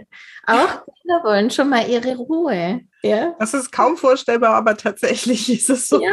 Und allein dieses Bewusstsein mal zu entwickeln, ja, dass auch das Kind irgendwie mal, no, das genießt irgendwie damit, sich selber in Ruhe irgendwie Bücher anzuschauen und dann in aller Ruhe einzuschlafen. Ja. Ähm, da sind wir gleich bei noch so ein Thema, wo ich gerne mal so nochmal reinfüllen würde, wie du da äh, das siehst, weil da gibt es ja auch im Teki ähm, eine, eine Intention, das aufzulösen, sind so diese kollektiven Glaubenssätze, die uns ja Mütter ja gerade speziell irgendwie extrem, finde ich, irgendwie beeinflussen. Ne? Wie hat eine Mutter zu sein? Und eigentlich ist es ja heute so, dass sie gar nicht mehr richtig sein kann. Ist ja egal, was sie macht, es ist auf jeden Fall irgendwie falsch. Und ich, ich finde, einen der extremsten Glaubenssätze, da bin ich gerade viel dabei, dann mich noch mit auseinanderzusetzen, ist so dieses, Mutter sein ist irgendwie so der härteste Job der Welt, ist total anstrengend oh. und so, ne? Also ich finde, das liest man so viel und jeder sagt's einem und die Mütter gegenseitig bestätigen sich das immer noch so. Und was das allein mit uns macht als Mutter, wenn wir mit dem Glaubenssatz unterwegs sind, das, ne, wie siehst du das und wie hast du da schon mit Teki Erfahrungen gemacht, wo das herkommt, wie man es auflösen kann, auch so im Kollektiven, wenn es aus dem kollektiven Bewusstsein kommt? Hm. Also mit den kollektiven Feldern, da hatten wir es ja auch vorhin schon zum Beispiel von Kriegsfeldern und so weiter. Ja, da gibt es zu jedem Thema unglaublich viele Felder. Ähm, die können wir nicht einfach so auflösen, aber indem wir das in uns lösen, was da bei uns andockt oder wo wir auch darauf reagieren, lösen wir immer einen Teil des Feldes mit auf. Also wir mhm. geben da immer erhöhte Energie rein und irgendwann, wenn das genügend Mütter gemacht haben, dann ist das auch nicht mehr wahr. Und wir dürfen eben auch auf unsere Sprache achten, also auch wirklich wahrhaftig sein, ja. Also wenn mir eben so jemand so etwas sagt, was für mich nicht wahr ist, dann beziehe ich auch wirklich entweder konkret Stellung oder ich sage sowas wie, äh, interessante Ansicht. Mhm. Ja. Um draußen zu bleiben und zu sagen, okay, das ist deine Meinung, wir müssen da auch nicht drüber diskutieren, die darfst du haben, aber ich, ich ähm, bejahe das jetzt nicht aus meiner Seite, weil sonst gebe ich da wieder Energie rein. Ja. ja. Und manchmal braucht man vielleicht erstmal Zeit, das zu überprüfen. Stimmt das eigentlich für mich oder nicht? Beziehungsweise ja, ich habe bisher auch so gedacht, aber so will ich gar nicht weiterdenken. Mhm. Ja. Und so ist es gut, wenn wir draußen bleiben, weil immer, wenn wir etwas abnicken und ja, ja, ähm, zieht es uns auch in dieses kollektive Feld ja. rein. Und dann ist die Wirkung natürlich auch stärker auf uns. Ja, ja. Und es geht wirklich jetzt auch in dieser Zeit ganz konkret darum, immer mehr aufzuräumen mit all den Dingen, die nicht mehr wahr sind. Weißt du, also jeder oder so ziemlich jeder akzeptiert heutzutage, dass das vor 70 Jahren, als noch gelehrt wurde, du musst die Kinder züchtigen, damit aus denen was wird, dass das ein grober Fehler war, dass man das eigentlich so nicht machen sollte. Aber viele andere Dinge werden immer noch so übernommen. Und da gibt es auch aktuelle Bücher, die noch dazu geschrieben werden, wo noch aus den alten Büchern abgeschrieben wird. Ja, und dann ja. Steht da Professor Dr. Doktor davor. Und dann glauben ganz viele Mütter, sie müssen sich danach richten und jetzt ihr Kind schreien lassen oder dieses mhm. Schlaftrainingsprogramm machen, was wirklich Folter ist für die Kinder. Mhm. Das ist Folter. Mhm. Und ähm, da kann ich nur einfach dazu raten, hör auf dein Mutterherz. Wenn es sich falsch anfühlt, dann kann es nicht richtig sein. Egal welcher mhm. Professor, Doktor, Doktor das sagt und egal wie viele Freundinnen das so machen und sagen, boah, ich habe das drei Tage gemacht und seitdem schläft mein Kind durch. Hey, du weißt nicht, wie das in fünf Jahren drauf ist, mhm. was das für Ängste entwickelt, was das später für Beziehungsprobleme entwickelt. Mhm. Ich habe mal ganz am Anfang zu meinem Mann was gesagt und das wiederholt er noch ganz oft, weil das bei ihm einen bleibenden Eindruck hinterlassen hat. Ich habe gesagt, ich glaube nicht, dass wir es uns in der natürlich gesetzten Entwicklung, die wir jetzt mit dem Kind durchgehen, dass wir es uns da irgendwo einfacher machen können, als es die Natur gedacht hat. ähm, wenn du dein Kind zum Beispiel zu früh weggibst in andere Hände, dann machst du es dir erstmal einfacher, weil du hast Freizeit. Aber das Kind wird mit irgendwelchen Bindungsproblemen oder Traumata weiter bei dir aufwachsen und du wirst andere Herausforderungen mit ihm haben, die du nicht gehabt hättest, wenn du es betreut hättest. Wenn du dein Kind nicht stillst, dann hast du natürlich gleich die ähm, luxuriöse Situation, dass jemand anderes nachts aufstehen kann und das Fläschchen geben kann, dass du weggehen kannst und das Kind daheim lassen kannst. Aber die Natur hat es nicht umsonst so eingerichtet, dass wir stillen mhm. sollten. Natürlich gibt es immer Ausnahmen und da gibt es dann auch Lösungen, ja. Also da will ich jetzt gar niemandem irgendwie ein schlechtes Gefühl machen. Aber die, die es vielleicht jetzt noch entscheiden können, mhm. ähm, bleibt so nah an der Natur wie nur möglich. Das ist wirklich mein Ratschlag, weil es kommt immer irgendetwas anderes daraus, wenn wir dieses natürliche Kontinuum unterbrechen. Mhm, mh. Da habe ich auch einen Podcast dazu gemacht zu dem Kontinuum. Vielleicht einfach mal in YouTube in der Suche eingeben, wenn das mhm. interessiert. Das finde ich ganz, ganz wichtig. Ja, ja. Finde ich einen schönen Gedanken da, ne? Wirklich zu schauen, wie hat es die Natur eigentlich vorgesehen und wie nah kann ich dranbleiben. Wobei ich es eben auch super, super wichtig finde, dass du gerade gesagt hast, so, wenn es dir nicht möglich ist oder du es, weil du es noch nicht anders wusstest, anders gemacht hast, ja. ist es auch irgendwie, ne, dann darfst du halt da vielleicht nochmal hinschauen. Ne? Man darf es dann irgendwie im Zweifel, wenn man merkt, jetzt hat das Kind tatsächlich davon irgendwie, ne, oder es gibt da Schwierigkeiten, dass man dann da nochmal hinschaut. Ähm, und mit Hiki kann man ja solche Sachen dann auch zur Not nochmal äh, wieder aufarbeiten, weil, genau. wir, ne, also wie gesagt, vieles, was ich mit meiner Tochter irgendwie damals gemacht habe, würde ich jetzt heute auch ganz anders machen. Sie ist trotzdem ein Mega-Kind. Ja. Sie ist so wundervoll. Und also insofern denke ich immer so, ja, ähm, auch da muss man dann schauen, dass man sich jetzt nicht dann zusätzlich wieder ein schlechtes Gewissen aufbürdet und sagt, ne, da habe ich irgendwie, bin ich doch mal laut geworden oder ne, da habe ich sie irgendwie ne, in die Betreuung gegeben. Da hängt ja auch viel, finde ich, immer damit ab, wie fein bin ich selber denn damit? Ja, ja. also mache ich es, weil es die äußeren Umstände scheinbar erfordern, dass ich jetzt wieder in den Job zurückgehe und ich fühle aber eigentlich in meinem Mutterherz, oh Gott, oh Gott, das ist ganz schlimm für mich dann wird es das Kind auch so empfinden.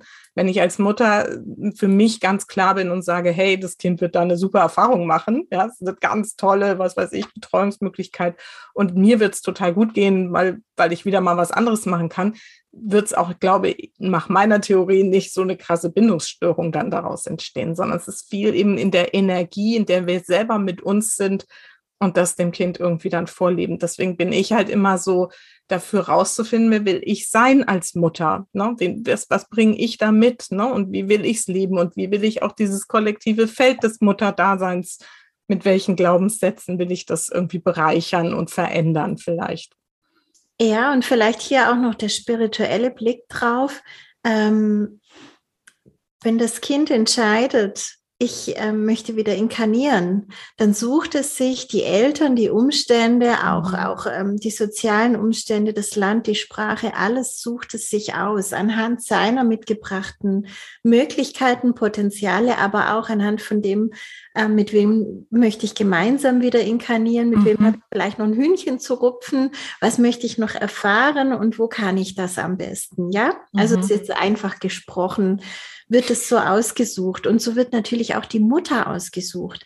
Und man kann aber die Mutter nicht nach jedem Verhaltensmuster auswählen, sondern man wählt die Mutter aus aufgrund ihrer Schwingung. Mhm. Und wenn diese Schwingung eben eher so ist, oh, ich bin überall, ich tanze auf allen Hochzeiten und so weiter, und man sucht sich diese Mutter aus, dann weiß man, dass man so eine Mutter gewählt hat mhm. und man möchte diese Erfahrung machen. Ja, mhm. und dann mhm. ist es auch gut, wenn die Mutter sagt, hey, ich brauche das einfach, ich brauche meine Freiheit, ich muss mal weggehen und so. Ich bin ja da, aber ich bin auch mal weg. Mhm.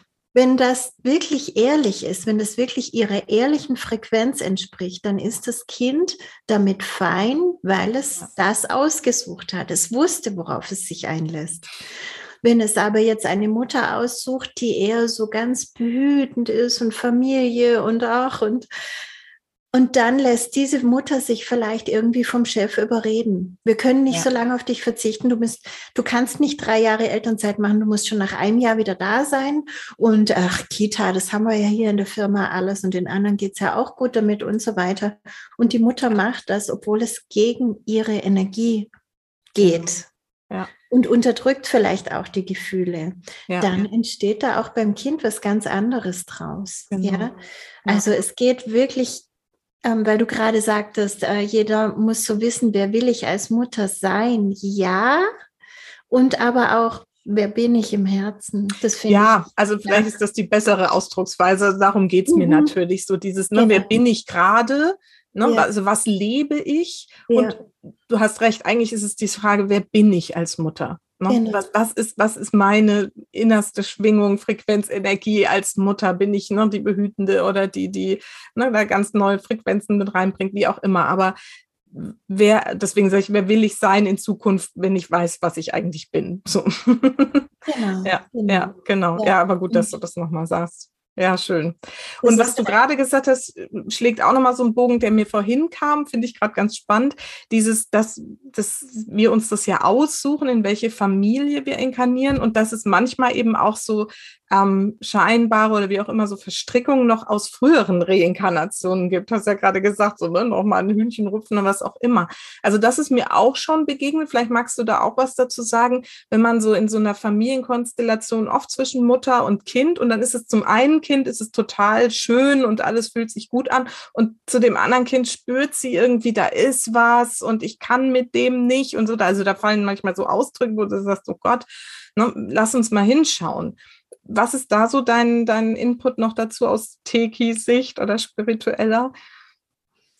Ja, also es gibt natürlich Dinge, die sind einfach Herausforderungen auch für uns, an denen wir wachsen dürfen. Und dann gibt es aber auch manchmal wirklich Erklärungen, dass wir sehen, wow, da haben wir noch was aufzulösen. Da hat sich vielleicht jetzt, also es ist nicht unüblich, dass sich auch Seelenverwandte, die vorher in ganz anderen Konstellationen inkarniert waren, dann wieder in einer, in einer irdischen Familie treffen und da mal zusammen inkarnieren.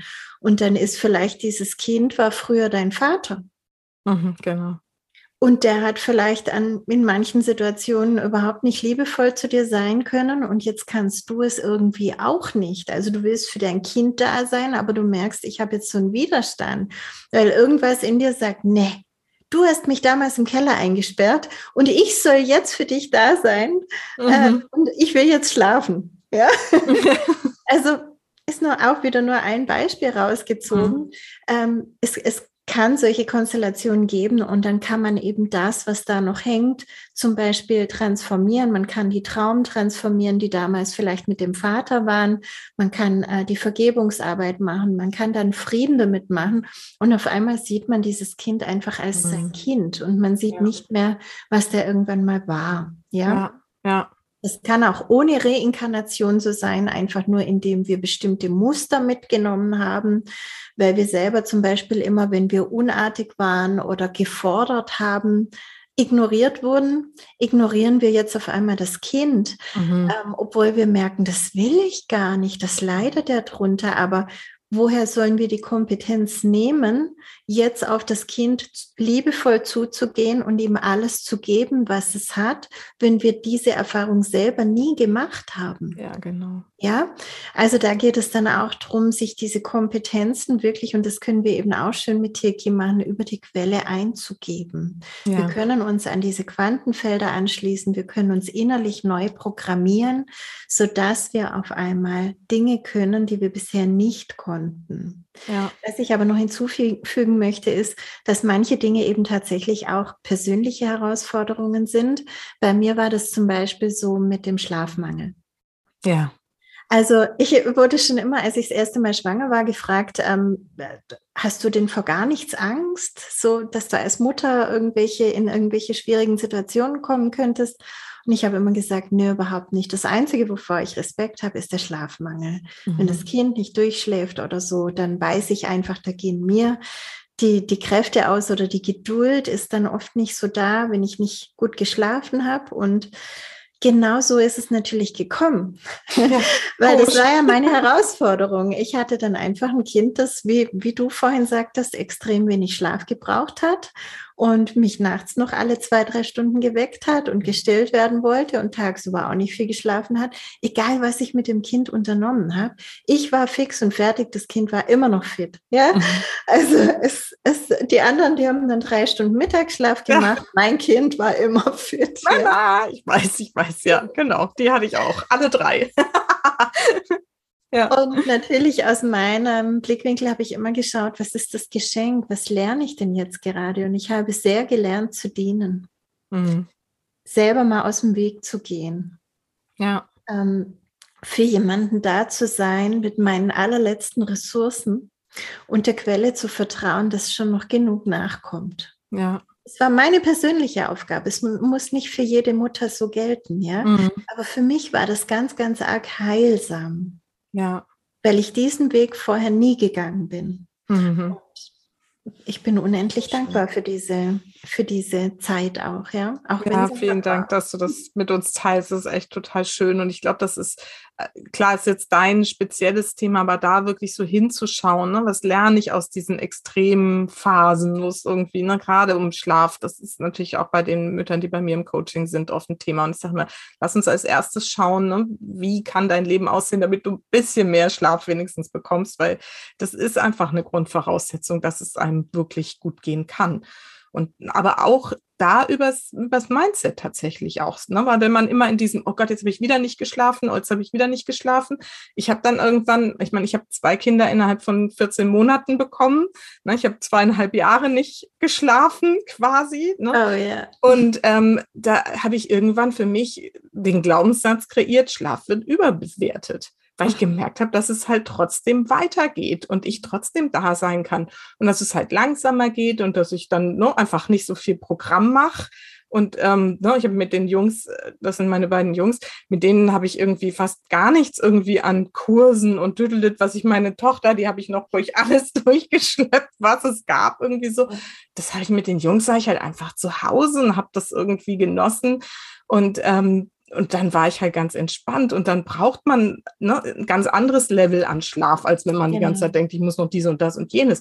Und dann schafft man eben auch diese Zeiten und das war für mich der Lernprozess, den ich gehen durfte zu dem ja. Thema, ne? zu sagen, ja. hey, dann muss es nicht das volle Programm sein, sondern ja. dann ne, wurstelt man sich halt einfach irgendwie durch den Tag, bis man irgendwie wieder ein paar Stunden Schlaf bekommt.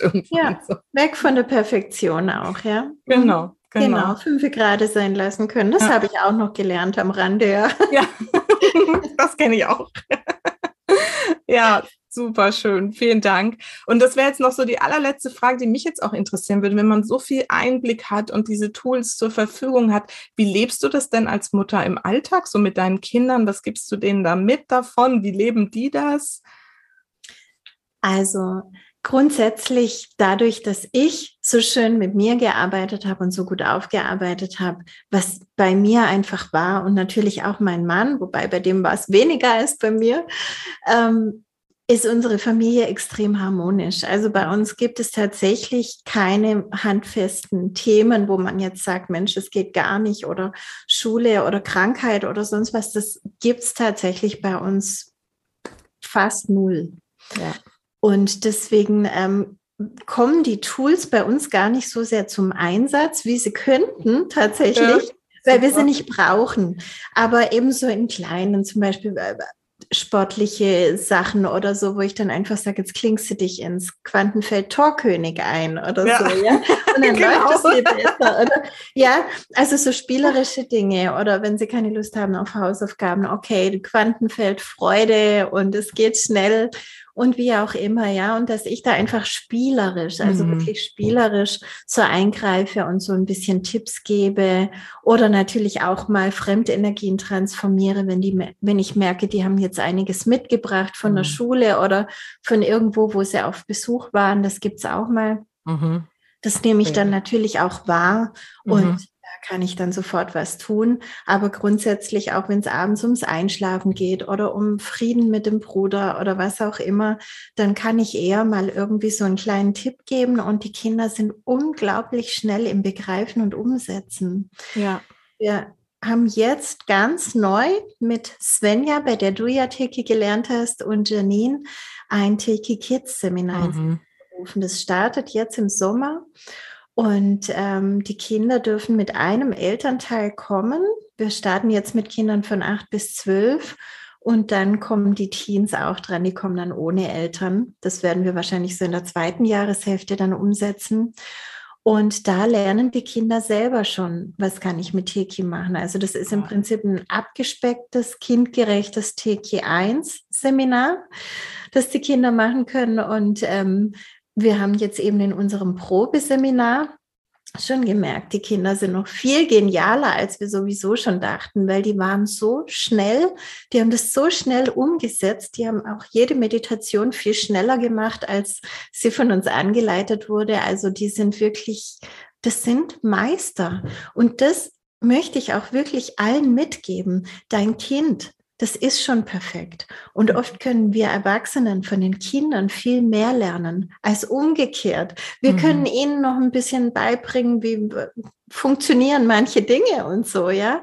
Aber so das, was sie so mitbringen, das ist oft schon in einer viel höheren Frequenz da und damit auch in einem anderen Verständnisbereich. Und manchmal kann man wirklich richtig beobachten, wie Eltern ihre Kinder reduzieren.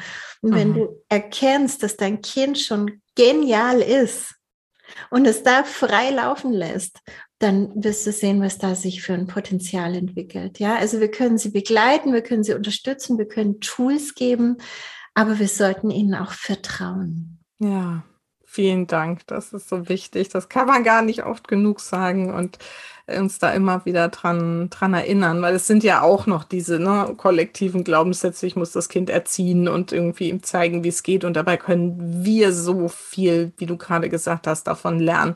Gerade auch über, wie die Welt funktioniert, weil sie uns komplett neue Perspektiven aufzeigen können. So, und äh, manchmal ist das ein bisschen schmerzhaft. Meine Tochter da so Prozesse zum Thema Schule und so durchgemacht, mhm. ähm, wo es auch bei mir eine Weile gedauert hat, bis ich es verstanden und dann wirklich loslassen konnte irgendwie. Ne? Und jetzt eine ganz andere Einstellung dazu habe. Und das ist so befreiend. Und ähm, da durfte ich einfach auf meine Tochter hören und zu sagen, ja, Schule muss nicht so sein, es kann auch ganz anders laufen. Und dann ist es für alle einfacher. Ja. Super schön. Mhm. Vielen Dank. Ähm, Sandra, du hast ja jetzt gerade schon erzählt von dem Teki Kids, da bin ich auch mit Svenja mal wieder mal so im Hören und im Kontakt und so. Und da haben wir auch vor, vielleicht dann speziell, wenn das sich ein bisschen etabliert hat, auch nochmal eine Folge dazu zu machen, wie da so die Erfahrungen sind, was dabei rauskommt und so. Also finde ich super, super genial und freue mich total, dass ihr das auf den Weg gebracht habt. Aber wenn man jetzt sagt, wow, Teki, ne, klingt mega. Wie kann man es bei dir lernen? Was hast du so, so ganz grob mal? Du hast es ja wahnsinnig viel, aber so vielleicht kurz mal angerissen, was man bei dir ja. machen kann. Also alles startet mit dem Teki 1 Basisseminar und das gibt es bei mir in Präsenz mehrmals im Jahr und auch online. Da kann man jederzeit sofort starten. Ähm, Vielleicht darf ich dir einfach nachher meine Links schicken. Auf jeden Fall, wenn wir alles verlinken in den Verlinken, also die Homepage ist einfach theki.eu und von da aus wird man auch überall hingeführt. Ich habe einen sehr umfangreichen YouTube-Kanal, wo die ganzen Podcasts, Videos, Interviews, alles drin sind. Wer einfach erstmal noch ein bisschen mehr über Teki hören möchte und das Buch Teki entwickle dich. Ähm, bietet einen sehr schönen Einblick mhm. schon mal in die Methode und man kann auch selber schon mal damit üben. Also ja. je nach Geschmack, ob man sagt, ich will lieber noch mal was angucken, anhören oder ich will lieber lesen oder ich will gleich durchstarten, ist alles möglich. Und ab TK 1 stehen eben auch einige weitere ähm, Seminare dann zur Verfügung. Man kann in die Ahnenarbeit mehr rein, man kann in die Seelenarbeit mehr rein, man kann in den Beziehungsbereich, in den Gefühlsbereich, man kann Handauflegen dazu lernen. Also es ist alles ähm, da und also über die Jahre, ich muss wirklich sagen, es gibt nichts, was ich irgendwo gehört oder gesehen hätte, was wir nicht mit Teki schon machen oder gemacht haben. Ja. Ähm, Das da geht mir auch immer so, wenn ja. ich irgendwo was höre, wieder von der Methode XYZ und so, dann sage ich immer, ja, aber Teki ist das doch auch drin. Immer schon, genau. Schon. Und deswegen, also es ist wirklich ein sehr umfassendes ja. und sehr einfaches, direktes Konzept und daher wirklich für jeden Menschen geeignet. Ja, genau. Und auch gar nicht unbedingt nur, wenn man jetzt so wie ich dann als Coach damit arbeiten will, sondern eben auch, wenn man es wirklich nur für sich selber anwenden möchte, um irgendwie für sich da einfach ein, ja, wie du sagst, so ein Leben zu erschaffen, gerade ein Familienleben, ne, was ohne große Themen irgendwie auskommen darf und was eben leicht und freudvoll ja. und mit Spaß irgendwie sein ja. kann. Ja.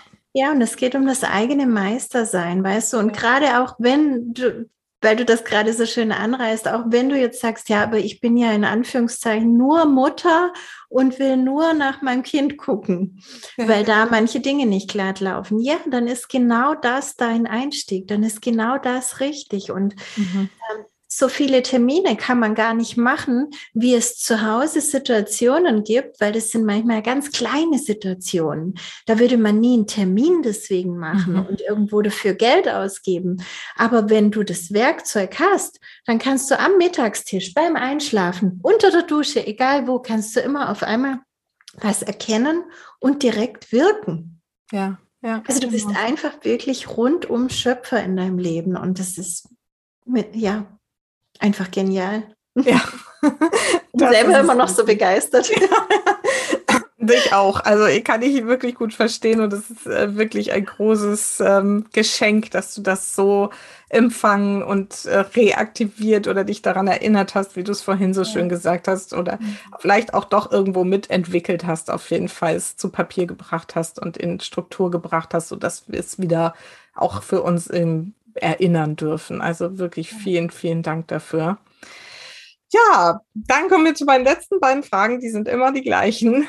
Und die erste ist, äh, für welche drei Dinge in deinem Leben bist du denn am dankbarsten? Mm, ich bin unglaublich dankbar, einfach nur hier sein zu dürfen, diesen Prozess miterleben zu dürfen und ähm, dann die Tatsache, mir wirklich mein eigenes Leben erschaffen zu haben, nicht da stecken geblieben zu sein. Und das Dritte sind definitiv meine Kinder, meine wundervolle Familie. Also mhm. ja, auch wenn ich weiß, wir sehen uns in anderer Form immer wieder mal. und das muss nicht immer die Mutter-Kind-Konstellation sein, aber ich finde es einfach wunderschön und so göttlich, so zusammenleben zu dürfen. Ja. ja. Wow, voll schön. Danke. Und meine Schlussfrage, wir haben ja schon wahnsinnig viel, glaube ich, an coolen Botschaften jetzt nochmal so rausgegeben an die Mamas. Aber die Schlussfrage ist immer, was ist denn so deine allerwichtigste Botschaft für meine Supermamas da draußen? Ganz klar, hör auf dein Herz. Ja. Hör auf dein Herz. Dein Herz zeigt dir immer den richtigen Weg, auch unabhängig von deinen Kindern. Ähm, aber gerade wenn es um die Kinder geht und gerade wenn man in Situationen ist, wo man vielleicht sich hilflos fühlt oder wo man gar nicht weiß, was soll ich jetzt machen und das Kind ist vielleicht noch ganz klein, hör auf dein Herz, hör nicht auf das, was andere sagen, egal wie viele Titel sie haben, egal was medizinisch vielleicht angesagt ist hör auf dein Herz. Und wenn es sich für dich nicht richtig anfühlt, also wenn es da irgendwie so, so zugeht oder ein Stein auf der Brust zu liegen scheint, dann ist es nicht wahr. Mhm. Auch wenn es in dieser Gesellschaft vielleicht noch als Wahrheit gilt. Es ist dann nicht wahr und dein Herz ist weit über diese Gesellschaft hinaus mit der göttlichen Weisheit verknüpft. Und wenn du auf dein Herz hörst, wirst du immer das Richtige tun. Hör auf dein Herz, meine wichtigste Botschaft. Wunderschön und so wahr, ja. Liebe Sandra, vielen, vielen Dank für deine ausführliche Zeit. Ich habe ja vorhin schon gesagt, ich lasse mich immer floaten, bis irgendwie alles gesagt ist, was ich glaube, yeah. was in diesem Gespräch jetzt gesagt werden musste. Vielen Dank, es steckten so viele heilsame, wichtige Informationen und Botschaften drin und ich wünsche mir, dass es viele Mamas hören und ähm, sich davon jetzt so leiten und führen lassen und vielleicht den Weg zu dir, zum Teki, zu mir in die äh, Sitzung erstmal oder wie auch immer finden, um da wirklich äh, ja diese Verbindung wiederherzustellen und sich ja an ihr Herz zu erinnern und an alles, was da möglich ist und ihr Leben wieder zu gestalten. Vielen Dank, dass du uns die Werkzeuge dafür bereitet hast. Ganz, ganz herzlichen Dank, Susanne, für das wirklich so schöne Gespräch. Ich finde auch, da war so viel Wichtiges drin und es ist so rund jetzt auch am Ende, mhm. dass ich das Gefühl habe, dieses Package können wir so rauslassen. Danke für deine Einladung, für deine unglaublich tolle Arbeit hier auch mit diesem Podcast, der so wichtige Themen der heutigen Zeit aufgreift. Also ganz großes Kino. Dankeschön. Danke dir und bis bald. Tschüss. Tschüss.